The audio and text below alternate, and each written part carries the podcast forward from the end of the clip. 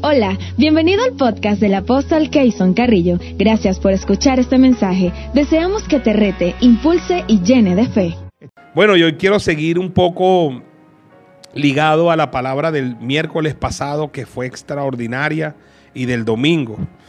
Especialmente la del domingo, este, a dónde está la iglesia en todo esto, pero quiero hablar del tema, aleluya, piedras vivas, el tema que le he puesto como título piedras vivas. ¿A dónde está la iglesia en todo esto? La iglesia somos piedras vivas. Para eso voy a leer la, la primera carta del apóstol Pedro, en el capítulo 2, en el verso 4 en adelante. Oiga esta palabra tan hermosa y poderosa.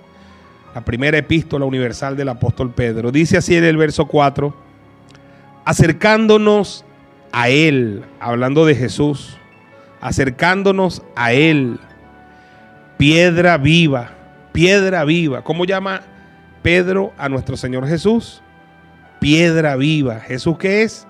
Una piedra viva. Acercándonos a Él. Piedra viva.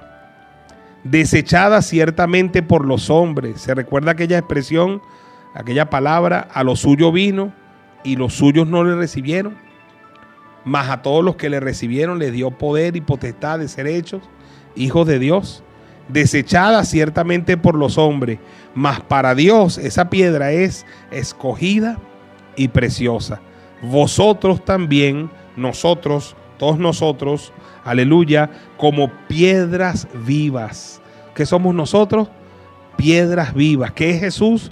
Piedra viva. ¿Qué somos nosotros? Piedras vivas Sed edificados, sed edificados como casa espiritual y sacerdocio santo, para ofrecer sacrificios espirituales aceptable, aceptables a Dios por medio de Jesucristo. Por lo cual también contiene la escritura. He aquí pongo en Sión la principal piedra del ángulo, escogida y preciosa y el que creyere en él no será avergonzado. Para vosotros, pues, los que creéis, él es precioso. Pero para los que no creen, la piedra que los edificadores desecharon ha venido a ser la cabeza del ángulo y la piedra de tropiezo y la roca que hace caer, porque tropiezan en la palabra, siendo desobedientes a lo cual fueron también destinados. Mas vosotros sois linaje escogido, real sacerdocio, nación santa, pueblo adquirido por Dios para que anunciéis las virtudes de aquel que os llamó de las tinieblas a su luz admirable. Vosotros, vosotros, que en otro tiempo no erais pueblo, pero que ahora sois pueblo de Dios, que en otro tiempo no habías, ah, no había alcanzado misericordia, pero ahora habéis alcanzado misericordia. Padre, muchas gracias por tu amor y tu misericordia. Te pido que esta palabra sea revelada a nuestros corazones, Señor, de una manera muy especial. Haznos entender que somos todos piedras vivas de la casa espiritual que se llama iglesia. Aleluya, no sé entender, aleluya, que la iglesia no eran las paredes, nunca fueron las paredes del templo, las cuatro paredes, la edificación, sino que la iglesia somos cada uno de nosotros. Revela tu palabra, Señor, que la palabra corra, crezca y prevalezca en el nombre poderoso de Jesús. Amén, amén y amén. Aleluya. Quiero hablar el tema que le he puesto, repito, por título, piedras vivas. Una de las cosas que hablábamos el domingo y quiero hoy remarcar, quiero hoy un poco enfatizar, es precisamente el verdadero concepto de la iglesia. Aleluya.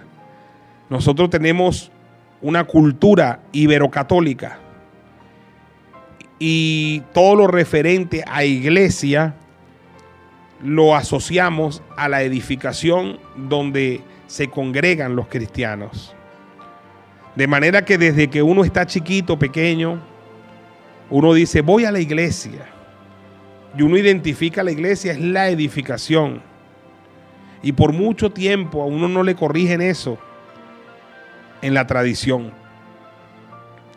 Y eso es lo que a veces coayuda a que vivamos una vida dentro de esas cuatro paredes llamada iglesia y otra vida totalmente diferente fuera de esas cuatro paredes. Es decir, cuando vamos a la iglesia, eh, desde que estábamos pequeñitos, allí nos veía el, padre, el sacerdote, y nos veían las personas, los dirigentes, las monjas, y entonces estábamos derechitos, nos comportábamos así derechitos, no, no partíamos un plato, pero cuando salíamos de la iglesia, oye, nuestra vida dejaba mucho que desear. Hay historias que yo pudiera contar de mi infancia con respecto a eso. Al, angelito que entraba a las cuatro paredes, iglesia, y al diablito que salía luego de las cuatro paredes. Suele suceder en los bautizos, ¿verdad? De, ese, de esa tradición, de la religión. Cuando en los bautizos todo el mundo está chéverecito, así bonito, pero después allá en la fiesta todo el mundo anda borracho y haciendo lo que no tiene que hacer. Precisamente es el, primero por lo, por lo falso y lo incorrecto de creer que la iglesia eran las cuatro paredes. Cuando nos hacemos cristianos y conocemos la verdad de Dios que nos hace libre, comprendemos que la iglesia nunca ha sido, es ni será las cuatro paredes del templo, el templo, la edificación. No. La iglesia somos cada uno de nosotros.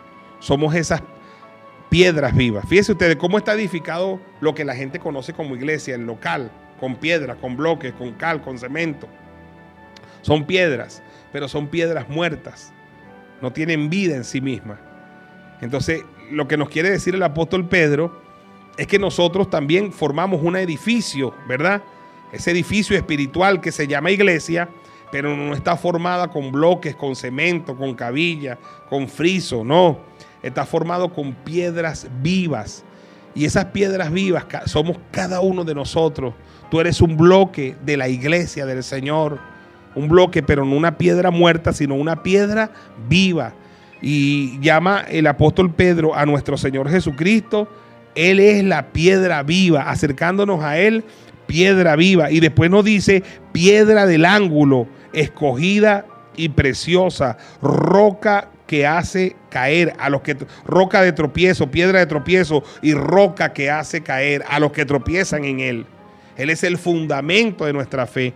Él es la principal piedra del ángulo de la iglesia del Señor. Cristo es la principal piedra del ángulo. Él es, aleluya, sobre quien está edificada la iglesia. Y nadie puede poner otro fundamento, el cual ya fue puesto y es Jesucristo. Él es la principal piedra de ángulo, piedra viva, por supuesto. Pero la iglesia se forma de las diferentes piedras vivas que somos cada uno de los creyentes a través de estos dos mil años, aleluya, que vamos formando ese gran edificio espiritual que se llama la iglesia del Señor.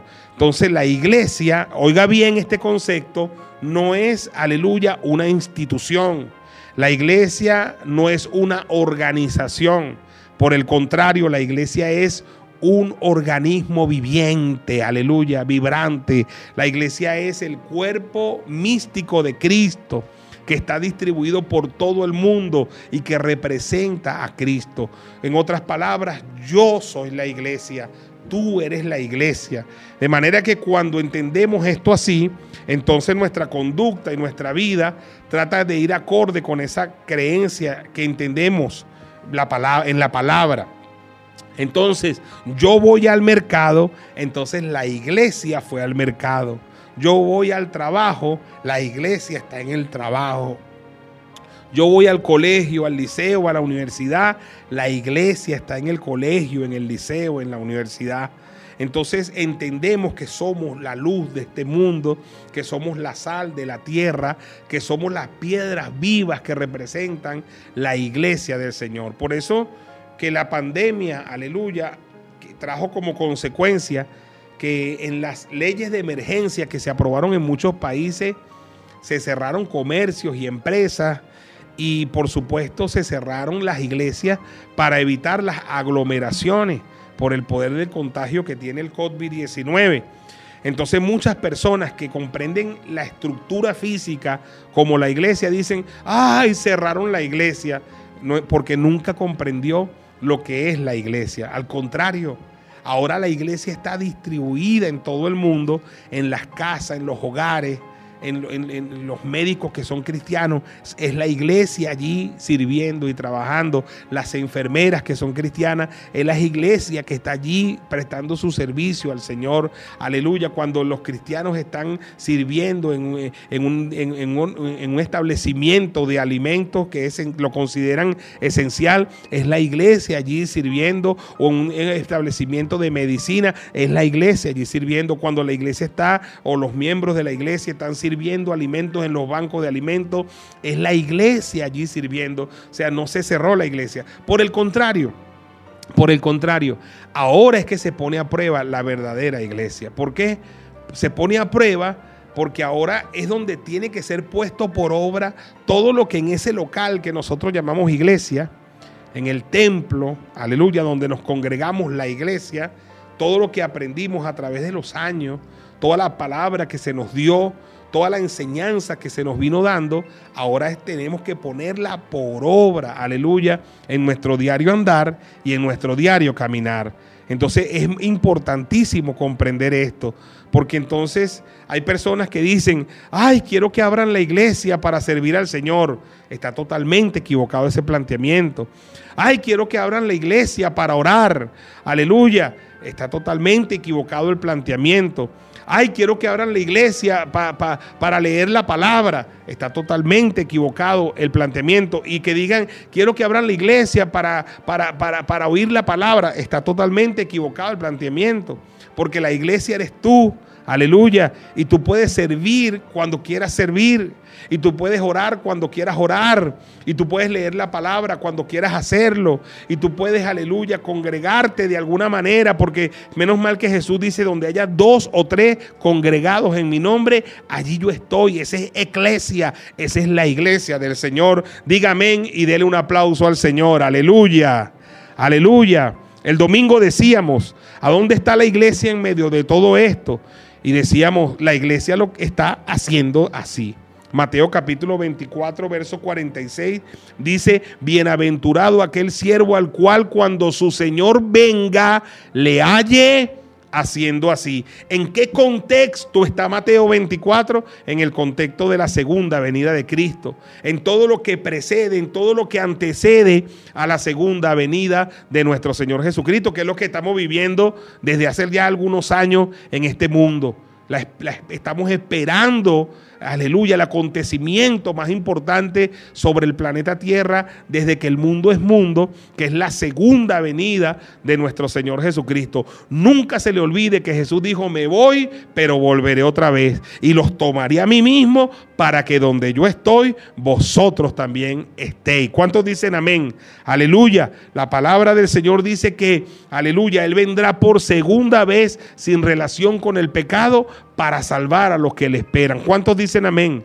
Aleluya. Por dos mil años la iglesia ha creído esto no solamente que está en los evangelios, en la segunda venida de Cristo, sino que cada uno de los discípulos, como Pablo y Pedro, escribieron sobre la segunda venida de Cristo, nos alertaron de cómo estaría el mundo eh, eh, que, antecedería la segunda venida de Cristo y nos, y nos dieron orientación de cuál debiera ser nuestro accionar, aleluya, para esperar y estar preparados para la segunda venida de Cristo. Mire, todo el capítulo 24 del Señor habla de la venida de Cristo. Si usted lo busca, por ejemplo, en la versión que tengo en este momento acá, que es la versión Reina Valera, el capítulo 24, mire cómo dice, aleluya, dice, en el capítulo 24 hay varios, varios subtítulos, subtítulos. Uno es, Jesús predice la destrucción del templo. Otro subtítulo es, señales antes del fin. Y el que más me gusta a mí, la venida del Hijo del Hombre. La segunda venida de Cristo. ¿Qué le parece? La venida de Cristo. Es impresionante cómo hay gente que niega la venida de Cristo cuando la Biblia lo afirma. Lo dijo el propio Jesús. Aleluya. Y Él no es hombre para que mienta, ni es hijo de hombre para que se arrepienta. Lo dijo el apóstol Pablo, lo dijo el apóstol Pedro. Incluso Pedro decía, decía que, que, acerca de esta segunda venida de Cristo, el apóstol Pablo decía acerca de las cosas, cosas acerca de las cuales Pablo les ha escrito casi en toda su epístola. Y decía Pedro, entendiendo que hay muchas que son difíciles de entender y que los indoctos e incontantes tuercen como también las otras escrituras para su propia perdición. Pero de que viene viene. Aleluya. Ahora, al terminar Mateo 24, al finalizar eh, toda la exposición sobre la segunda venida, el Señor dice, la alerta que nos da el Señor es, bienaventurado aquel siervo al cual cuando su Señor venga le halle haciendo así. ¿Cómo quiere conseguir Jesús a la iglesia? Cuarenteada, escondida. ¿Cómo quiere conseguir el Señor a la iglesia atemorizada? ¿Cómo quiere conseguir el Señor a la iglesia arrinconada? ¿Cómo quiere conseguir el Señor a la iglesia eh, temerosa?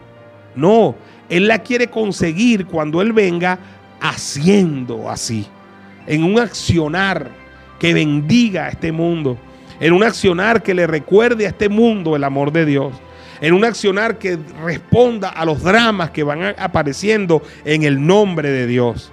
Y como testimonio, Jesús entonces va al capítulo 25 de Mateo, aleluya, y lo subdivide en tres grandes parábolas que para mí y yo para mi entender son las acciones que quiere Jesús de la iglesia. La primera parábola es la parábola de las diez vírgenes.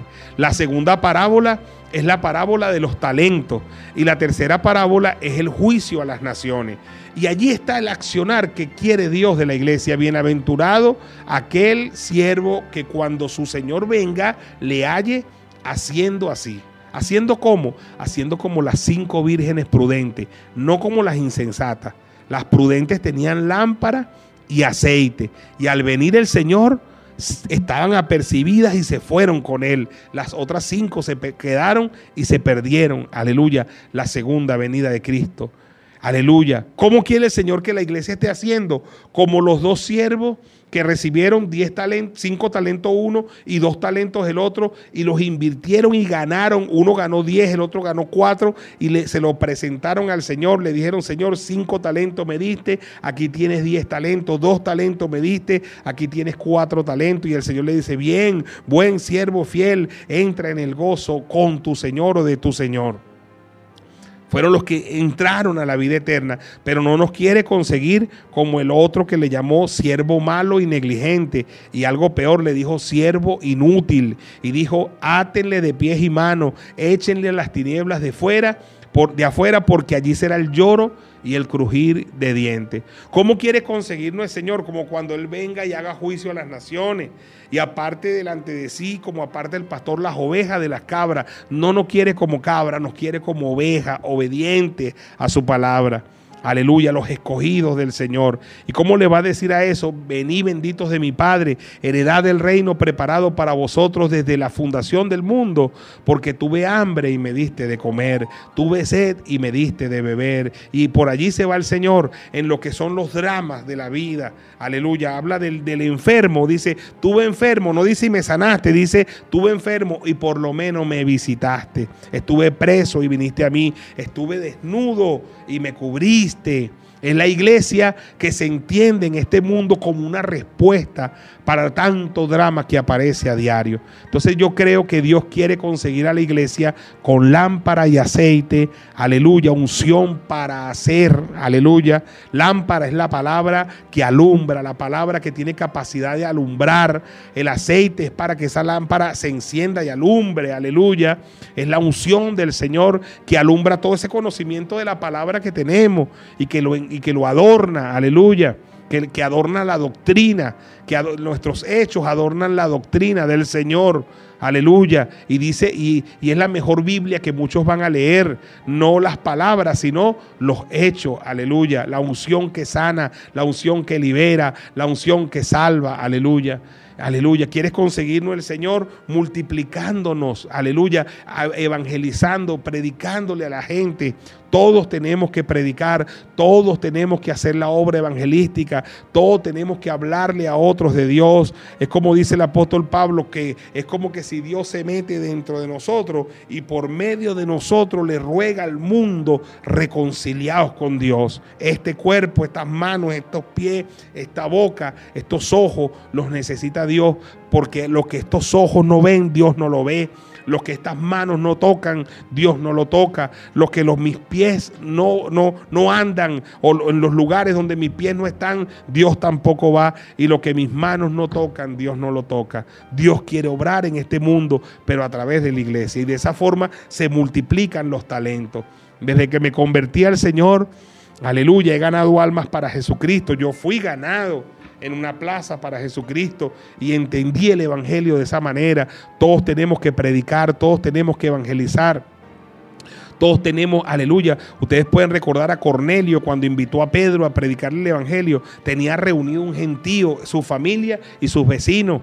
Y le dijeron a, Pedro, háblanos Pedro, que estamos reunidos aquí porque queremos escuchar lo que tú tienes que decirnos. Aleluya. Y cuando terminó Pedro, todavía no había terminado y los bautizó el Espíritu Santo a todos. Y al terminar los bautizó en agua. No sé si me estoy explicando. Aleluya. Pedro evangelizó, Pablo evangelizó, los discípulos evangelizaron, predicaron la palabra. A todos se nos mandó, a todos se nos mandó a ir por el mundo y predicar el evangelio a toda criatura. A todos se nos mandó a ir a Jerusalén, Judea, Samaria y hasta lo último de la tierra. A todos se nos mandó a ir por el mundo y a ser discípulos a todas las naciones. Aleluya. Bautizándoles en el nombre del Padre, del Hijo y del Espíritu Santo. Fíjense que aquel que se presentó solo y dijo, no, yo te, conocía, te temía, escondí el talento y aquí te lo traje, el Señor, el Señor le dijo, siervo malo y negligente, siervo inútil. Debiste haber puesto mi dinero con los banqueros para que cuando yo viniera recibiera lo que es mío con mis intereses. Y tú eres de él y sus intereses son la gente, aleluya. Predica la palabra, hermano, preocúpate por eso. Preocúpate por hablarle a otro del Señor. Deja los argumentos, aleluya. Deja los argumentos y dile, Señor, quiero que me use para ganar, aunque sea uno para Jesucristo, aleluya. Para que cuando lleguemos al cielo, no lleguemos con las manos vacías. Amén. Y número tres, aleluya, todos los dramas que este mundo está presentando, el hambre, la carencia de medicina, la enfermedad, la desnutrición, eh, bueno, los que estamos metidos en los barrios sabemos tanto drama que aparece. Entonces una iglesia que responde a esos dramas y que va en nombre de Dios a servir a esas personas. Aleluya, la Biblia dice que cuando los hombres vean vuestras buenas obras, glorificarán a vuestro Padre que está en los cielos. Así que de eso se trata. Y voy a ir concluyendo, aleluya. Y el domingo quiero seguir con este tema. Escúcheme bien quiero hablar algunos puntos que para mí son determinantes. Número uno, la iglesia no está formada de paredes, de bloques y de cemento, porque la iglesia está formada de piedras vivas. Amén. Tú eres una piedra viva del Señor. Aleluya. Por eso es que primera de Pedro, capítulo 2, verso 4, al verso 10 dice, acercándonos a Él, piedra viva, desechada ciertamente por los hombres, mas para Dios escogida y preciosa. Vosotros también como piedras vivas, sed edificados como casa espiritual. Tú eres una piedra viva del Señor. Somos piedra viva que edificamos la iglesia del Señor, que entendemos ahora que no es el local y no son las cuatro paredes. Amén. Me gusta porque en el capítulo, en el versículo 9 dice, mas vosotros sois esto es lo que somos nosotros, linaje escogido, real sacerdocio, nación santa, pueblo adquirido por Dios para un propósito, dice, para que anunciéis las virtudes de aquel que os llamó de las tinieblas a su luz admirable. Esto es contigo. Esto es contigo. Tú puedes ser que tengas un día en el Evangelio. Esto es contigo. O puede ser que tú tengas 30 años en el Evangelio. Esto es contigo. Aleluya. Vosotros que en otro tiempo no erais pueblo, pero que ahora soy pueblo de Dios y que en otro tiempo no habías alcanzado la misericordia, pero ahora habéis alcanzado la misericordia. ¿Qué estás haciendo los días domingos? el hecho de que la iglesia, el templo, el local está cerrado, entonces te vas a jugar en la playa. ¿ah? Cuando tenemos la reunión a la misma hora en nuestras redes sociales, el domingo es y seguirá siendo el día del Señor. Miren, si hay algo de lo que yo siempre me, me glorío con humildad, es de que en 25 años en el Señor, yo nunca jamás, jamás me he dejado de congregar ni un solo domingo. Y puedo decir hasta el día de hoy con pandemia que todavía eso, ese mi récord va intacto. No me he dejado de congregar ni un solo domingo. Porque desde que comenzó la pandemia, óigame bien, desde que comenzó, yo, yo entiendo hermano que el domingo es del Señor. ¿Y qué hacemos nosotros? Producimos la palabra, la grabamos, la, la, preproducimos, la producimos. Y a mí es el primero que me entregan la edición de la producción. Aleluya. Y yo normalmente la, la, que viene para el domingo ya la tengo el día sábado. Y yo el sábado la escucho. La escucho como si yo fuera un oyente y veo toda la edición y me quebranto y lloro y hago las oraciones que ese señor que está allá predicando en el televisor, que soy yo mismo, la hago con ese señor, con ese, con ese señor buen mozo. y me oro yo mismo y me gozo, hermano, me gozo porque yo digo, Dios mío, y mire, es incontable la cantidad de veces que yo orando las oraciones que yo mismo hice, me quebranto, lloro, pienso en todos ustedes. Y sin embargo, nosotros la vamos a proyectar, va a salir al mundo el domingo a las 10 de la mañana. Hermano, yo me pongo a las 9 ya a revisar todo, a preparar todo, a decir al mundo, ya vamos a empezar. Y a las 10, hermano, a mí nadie me molesta porque estoy en mi servicio. En mi servicio. Y es increíble porque no ha habido un solo domingo que yo no esté sentado en mi servicio. Si hay canciones, las canto. Si hay oraciones, oro. Y en lo que está la palabra, estoy recibiendo la palabra como una oveja más necesitada del Señor. Porque en, su, en su Biblia, en la mía, dice, no dejando de congregarnos. Y que el hecho de que el templo hoy esté cerrado no va a evitar que yo me congregue. Y que mis hijos crezcan y entiendan que nosotros los domingos son del Señor. Usted puede ver en YouTube que una de las personas que interactúan cuando estoy predicando son mis hijos. A veces Keisito está en Cabudare y está interactuando porque está ya congregado. Y Keyson y a veces Keyverson a veces está aquí conmigo y Kevin y ven el servicio conmigo y estamos y están conectados interactuando y a veces no están aquí, están en su casa y están conectados, porque es que nosotros los educamos a ellos para que los domingos son del Señor. Los domingos no, aleluya, tú puedes trotar, tú puedes trotar, tú puedes ir y a bañarte en una piscina, pero después del culto. Tú puedes hacer un mercado, pero después del culto, o sea, que tu hora de servicio no te la quite nadie. Y sabe, le digo a los que tienen hijos pequeños, que sus hijos crezcan entendiendo que los domingos son del Señor, que es el primer día de la semana. El domingo es el primer día de la semana. El sábado es el séptimo día de la semana. Y cuando a Dios se le da lo primero, dice, busca primeramente el reino de Dios y su justicia y todas las demás cosas serán añadidas. Cuando uno enseña eso, hermano, uno verá, a sus hijos crecer respetando Dios, a Dios y respetando a los de Dios. Yo les pido, de verdad, sean honestos con esto y eduquen a sus hijos. Eduquen a sus hijos. Mire, yo desde que, que estaba en el catolicismo, yo iba todos los domingos a la iglesia. Y mi abuela acostumbraba a decir que eso es el verdadero católico de la, de la casa. Y a mí me enorgullecía eso.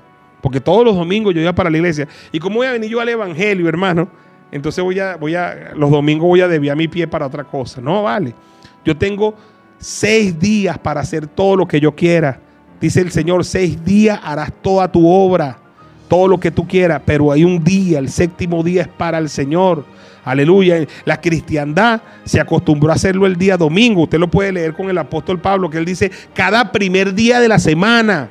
Decía Pablo, porque los cristianos empezaron a reunirse el primer día de la semana para entregar lo primero al Señor, las primicias al Señor, para honrar al Señor con sus bienes y con las primicias de todo su fruto, y sean llenos sus graneros con abundancia y sus lagares rebosen de mosto. Entonces yo quiero hoy invitarle a que, a que recapacitemos todo el mundo tiene que conectarse. Si tienes hijos pequeños, estar allí en el servicio, ponerle a decirle, ese es su apóstol, aleluya, practicar su mayordomía cristiana, sus diezmos y sus ofrendas en familia, eh, hacer la oración cuando estamos orando por eso, cuando estamos orando por sanidad, orar por usted mismo, orar por la familia, ser un sacerdote, aleluya.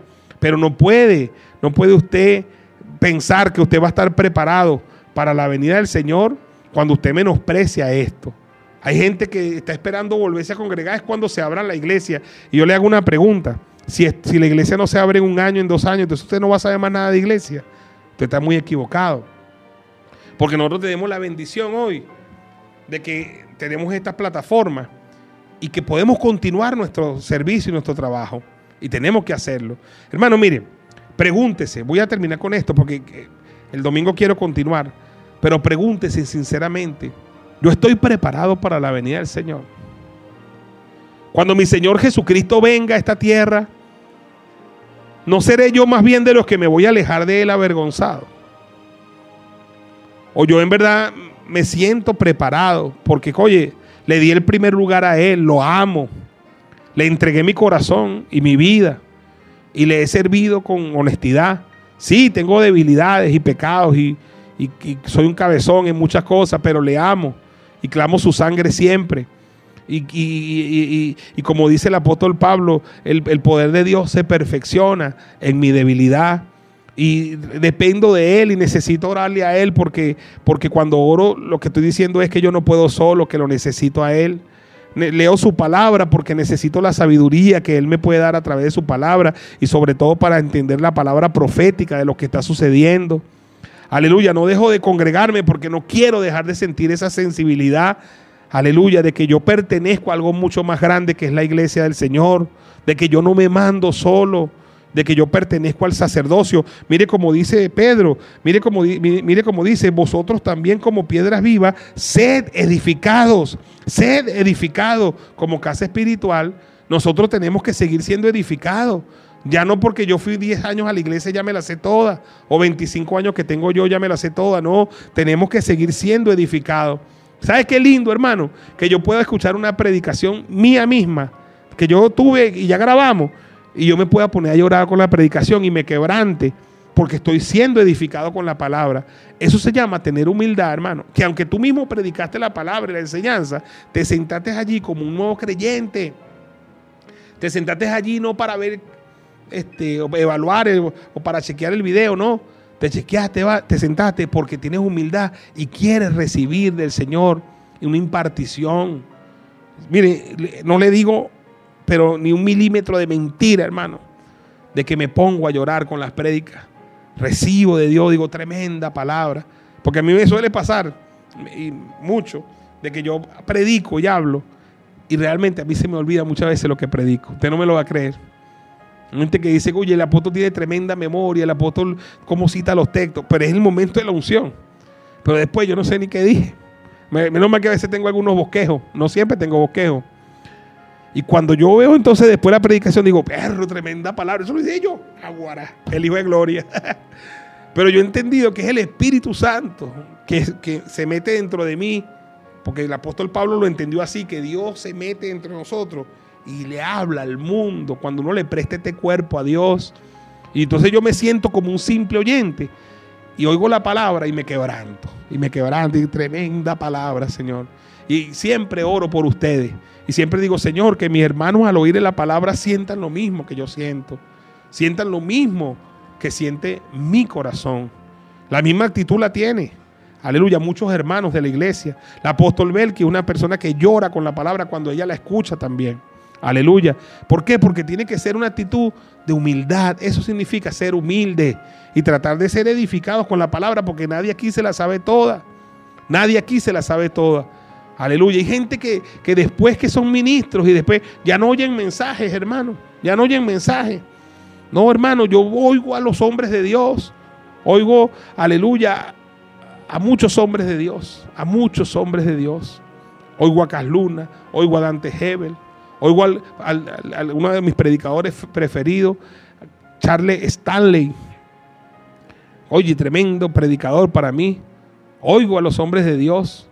Me gusta escuchar prédica, me gusta escuchar sermones, porque es parte del, del ser edificados como casa espiritual y sacerdocio santo. Eso es lo que somos nosotros, sacerdocio santo. Aleluya.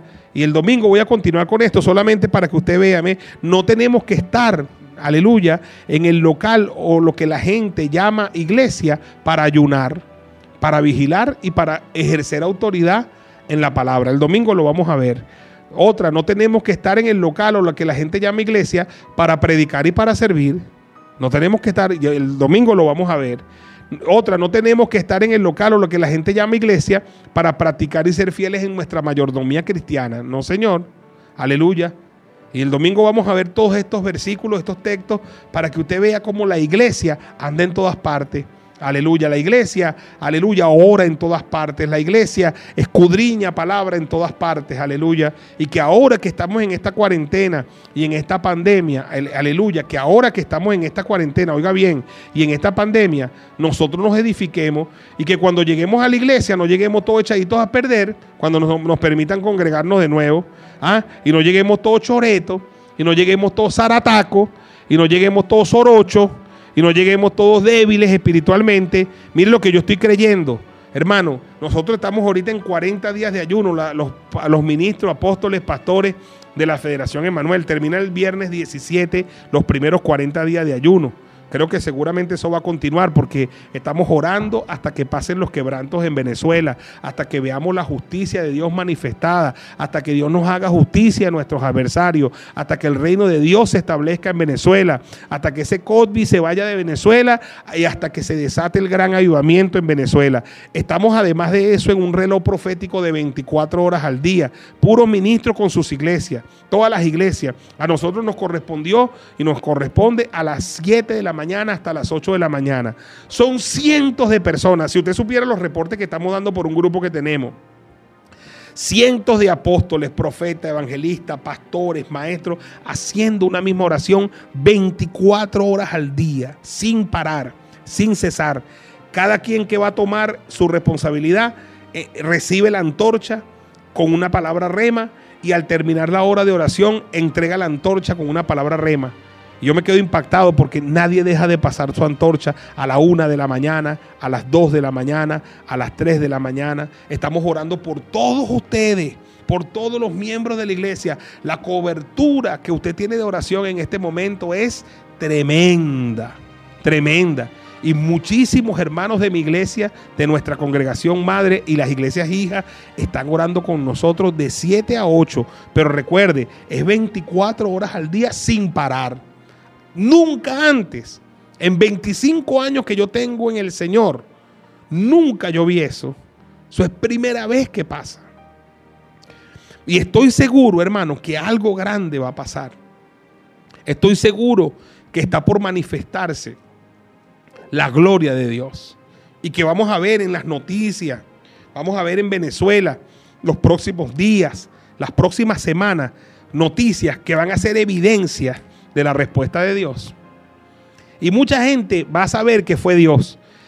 Y nosotros vamos a saber que fue el, secreto con Dios.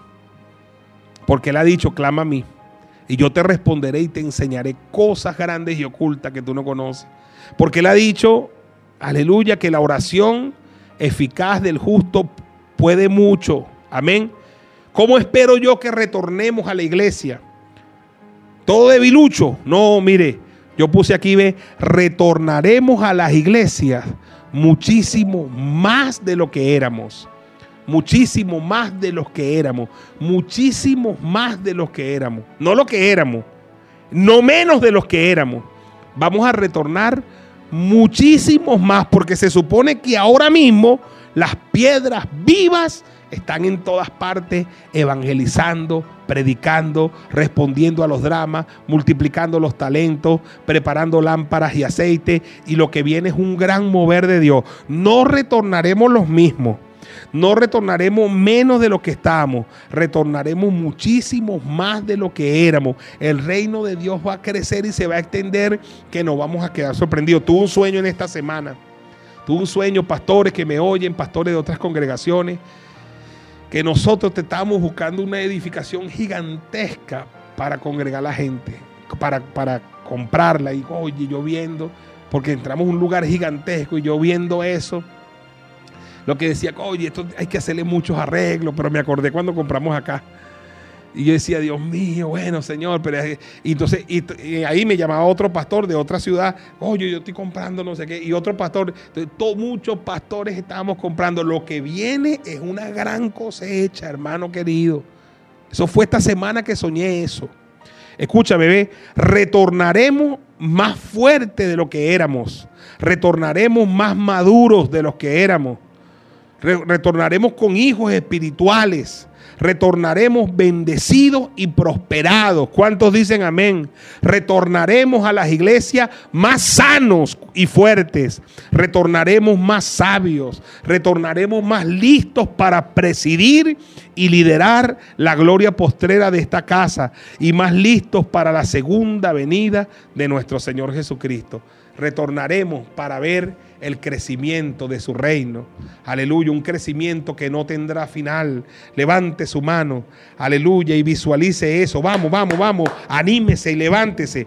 Anímese y levántese. Anímese y levántese en el nombre poderoso de Jesús. En toda Venezuela, en todo Barquisimeto, en Ecuador, en Perú, en Argentina, aleluya, en Latinoamérica, en Colombia, Levántate y anímate, aleluya, en los Estados Unidos, en Canadá, en México, aleluya, en Alemania, en aleluya, en el continente americano, en el continente europeo, en el continente asiático, en, en, el continente, aleluya, de Oceanía, en el continente, aleluya, europeo, en el continente americano, en los cinco continentes de la tierra, anímate porque vamos a ver a la iglesia crecer y establecerse. De esta pandemia se formarán nuevos ministros, gente con hambre de orar, nuevos guerreros y guerreras de oración. De esta pandemia se levantarán predicadores y predicadoras. Viene un avivamiento sin precedente en la niñez. Los niños crecerán y se multiplicarán y se evangelizarán ellos mismos. Los niños van a crecer. No habrá final, no habrá final. La niñez es para Cristo. Él dijo, deja a los niños venir a mí y no se lo impidáis porque de los tales es el reino de los cielos. Los adolescentes y los jóvenes se avivan, tendrán visión y harán congresos y aleluya, harán convenciones gigantescas. Viene un avivamiento sin precedentes en la juventud y serán respuesta a tanto drama de la juventud en el mundo. Viene un avivamiento en los hombres y las mujeres de cada país en el nombre poderoso de Jesús, sin precedente en las familias de la iglesia, en el tema familia. Aleluya, se fortalece el tema familia para combatir la ideología de género y creemos que el profeta Abraham, en nuestro padre Abraham, serían benditas todas las familias de la tierra las familias como Dios las estableció en su palabra. ¿Cuántos dicen amén? Y viene un avivamiento en los ancianos. Aleluya, en la tercera edad. Los ancianos soñarán sueños, soñarán por la iglesia, soñarán por los jóvenes, soñarán por la familia, soñarán por los niños y del crecimiento de la iglesia. No habrá final. Reinará, reinará, reinará, reinarás. Viene un tiempo de gloria, viene un tiempo de gloria. Vamos, levántate en este tiempo de pandemia. Una oportunidad grande que Dios te dio para profundizar la oración. Una oportunidad grande para profundizar el conocimiento de la palabra. Una oportunidad grande para, aleluya, amar más a tu ministerio para cumplir tus responsabilidades cristianas, aunque, aunque el templo, el local esté cerrado, tú eres una piedra viva. Avívate, vamos, avívate. Sé vivificado en esta hora. Sé avivado. Avívate, avívate. Si aviva tu casa, si aviva tu hogar, si aviva tu familia, si avivan tus hijos. Hay un avivamiento en tu casa. Hay un avivamiento en tu barrio. Hay un avivamiento en tu urbanización. Hay un avivamiento en tu ciudad. Hay un avivamiento en tu estado. Hay un avivamiento en el mundo entero. Gracias, Padre. Gracias, Señor porque la tierra entera será llena de la gloria y el conocimiento de Dios. y del crecimiento de tu reino no habrá final. Reinarás, reinarás. Venga tu reino, venga tu reino, venga tu reino, Dios. Establece tu reino en Venezuela. Hágase tu voluntad en Venezuela como está hecha en el cielo, en el nombre poderoso de Jesús. Levanta tus manos, te bendigo. Te bendigo, bendigo tu casa, bendigo tu hogar, bendigo tu familia. Declaro en tu vida hambre y sed de justicia. Declaro en tu vida hambre y sed por la palabra, hambre y sed por la oración. Te va a terminar de ir bien esta semana. Aleluya. Y nos vemos con la ayuda del Señor el próximo domingo a las 10 de la mañana de Venezuela, a la hora que sea en tu país donde tú estás. Aleluya. Y nos congregamos y el domingo continuamos con este tema. Hasta la próxima transmisión. Que el Señor me les bendiga y me les guarde. Los quiero con amor entrañable. Y acuérdate, vamos a retornar más fuerte y mucho más de lo que éramos. Amén, amén y amén. Dios los bendiga. Los quiero mucho a todos. Amén.